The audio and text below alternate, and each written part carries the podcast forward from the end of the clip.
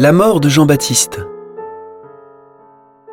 En ce temps-là, Hérode, qui était au pouvoir en Galilée, apprit la renommée de Jésus et dit à ses serviteurs Celui-là, c'est Jean le Baptiste. Il est ressuscité d'entre les morts. Et voilà pourquoi des miracles se réalisent par lui. Car Hérode avait fait arrêter Jean, l'avait fait enchaîner et mettre en prison. C'était à cause d'Hérodiade, la femme de son frère Philippe.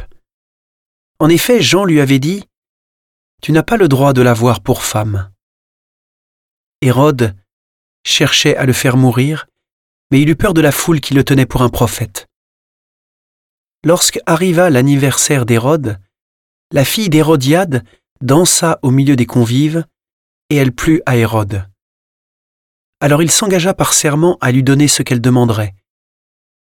Poussée par sa mère, elle dit Donne-moi ici sur un plat la tête de Jean le Baptiste. Le roi fut contrarié, mais à cause de son serment et des convives, il commanda de la lui donner. Il envoya décapiter Jean dans la prison. La tête de celui-ci fut apportée sur un plat et donnée à la jeune fille, qui l'apporta à sa mère. Les disciples de Jean arrivèrent pour prendre son corps qu'ils ensevelirent, puis ils allèrent l'annoncer à Jésus. Quand Jésus apprit cela, il se retira et partit en barque pour un endroit désert, à l'écart. Les foules l'apprirent et quittant leur ville, elles suivirent à pied.